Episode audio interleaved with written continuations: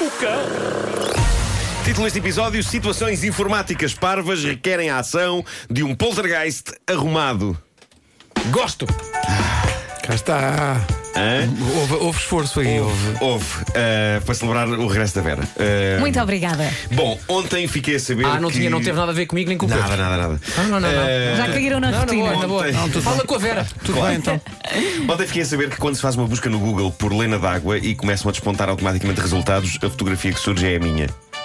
Quê? Não, não, não. É a Helena d'Água. Vocês são muito façam, parecidos. façam o teste. Façam o teste agora, se quiserem. Uh, escrevam Lena d'água e começam a aparecer, aparece o perfil dela e aparece um quadradinho com a, com a minha imagem. Uh, fazer o teste. uma pessoa que, Lena- que não tenha. Lena Uma pessoa que não tenha acompanhado a carreira da lendária artista julga que ela é uma mulher barbada de óculos. Pois é, parece aqui O mesmo. que é criminoso. Mas o que é que se passa? O que se passa é que o Google assumiu como foto principal da busca por Lena d'Água uma fotografia em que surgem ela e eu, já que o ano passado ela cantou o tema da minha série televisiva, 1986. Mas a fotografia tua que está foi aquele dia em que foste preso. Foi, foi, exato, exatamente. E. Não estás mal, mas não estás mal. Eh, e, e como a preview do Google só aceita um quadradinho, calhou que é a minha parte da foto que aparece no quadradinho eh, quando se faz a busca, o que é muito estúpido e por isso eu peço desde já desculpa a todas as pessoas que pensam ah, deixa cá recordar a nossa maior sex symbol dos anos 80, tão gira. Que é isto? Eh, não tive culpa. Google, tratem disso. O tempo passa por todos, não é? Pá, não, mas o tempo passa por todos, mas não, não acredito que dê barbas às senhoras. Isto é, é, é? isto é a melhor versão de sempre do Sempre que o Amor Me Quiser. É, Pois é, gravado, é, é. é gravado no Hot Club. No Hot Club, é verdade. é Sim, sim, incrível sim. isto. Sempre que o amor me quiser, Aí está ela. basta Grande beijinho, Lena d'Água. Bom, eh, estou muito cansado de estupidez. No entanto, todos os dias novos rolos compressores de estupidez avançam valentes sobre a humanidade. Ora bem, o youtuber com mais seguidores do mundo é um jovem sueco chamado Felix Kjellberg, que dá pelo nickname de PewDiePie. Quem tem filhos em idade de olharem para o YouTube como o centro de todo o universo sabe quem é o PewDiePie. E nada contra o rapaz, o problema é a qualidade de vários fãs que ele tem e que é deplorável. Não deve ser nada fácil ter fãs assim. Um deles era o atirador da Nova Zelândia, o que obrigou o PewDiePie a vir a público dizer que rejeitava absolutamente a associação com aquele tipo de gente. Mas, mesmo entre os fãs que não são assassinos nazis, há uma quantidade alarmante de bestas. E o que se passa com o canal de vídeos do PewDiePie é que está há que tempos numa concorrência cerrada com um canal de vídeos de cinema indiano, um canal de Bollywood. São os dois canais de YouTube mais seguidos do mundo, com seguidores na casa dos 90 milhões, ok? 90 milhões de pessoas. Ora bem, há um grupo de fãs com conhecimentos informáticos que anda a promover uma campanha para que o rapaz atinja o marco histórico dos 100 milhões de seguidores. E a campanha consiste em quê? O que eles fizeram foi libertar na internet um vírus do qual nenhum de nós está livre e que, quando aberto, bloqueia o disco rígido de pobres e inocentes, mostrando uma imagem que diz que o código para desbloquear o computador só será divulgado quando o PewDiePie atingir os 100 milhões de seguidores. Isto é estúpido. A mensagem diz também que caso o canal de vídeos de filmes indianos fique com mais seguidores que o PewDiePie, o código que desbloqueia os discos rígidos nunca será revelado e os computadores a quem isto acontecer ficarão inutilizados para sempre.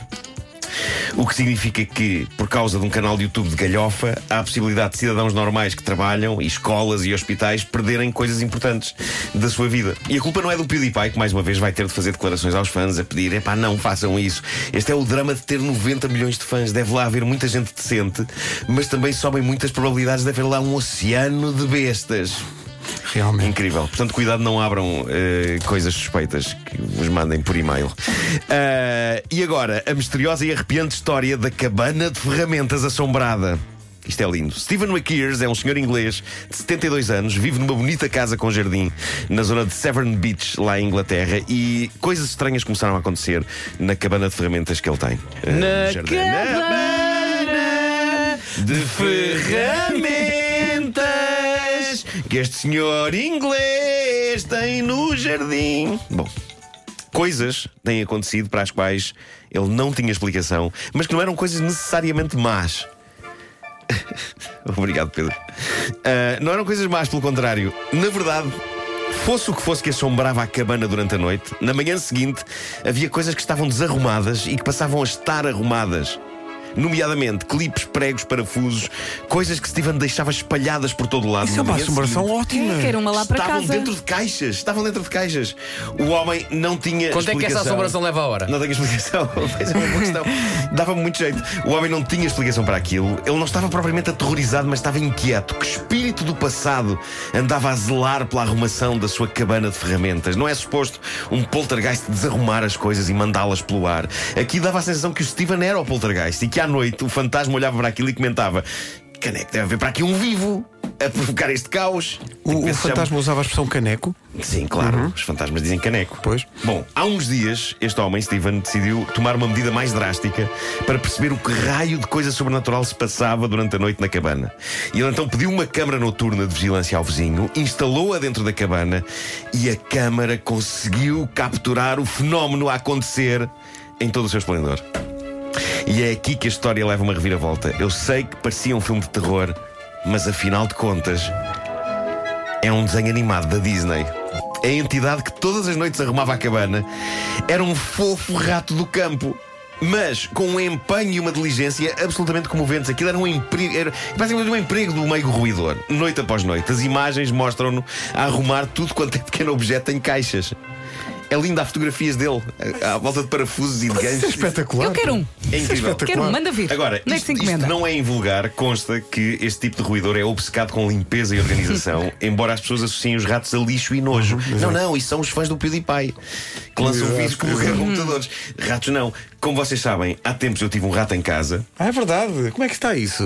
Não, já não, não Já não já está, já foi à sua vida. Foi à sua vida. Agora, infelizmente, não notei nenhuma diferença na arrumação Ao da nível minha da cave. arrumação, exato. Eu creio que até mesmo um ruidor com instinto de arrumação entra ali, olha para aquilo Desiste. e pensa: "Hum, não, neste lugar vou só mesmo efetuar implicativas caganitas negras. Isso é uma canção, tá? Tipo, Tenho uma cagarita negra, porque negra está a minha alma. Magnífico. Tenho uma caga. Muito micrococó fez aquele rato naquela É, cave. pá. Valha-me E não arrumou nem nada. Nada, não nada, ele- arrumou ele, nada. ele olhou para aquilo e pensou: "Hum, aqui não, pe- isto aqui passa a ser a minha casa de banho. Olha, Eh, e para tu veres como isto é full circle, acabas com uma canção de Lena d'Água. Micrococó. Micrococó. Micrococó. É para o menino e para a menina. Cocó. Bom.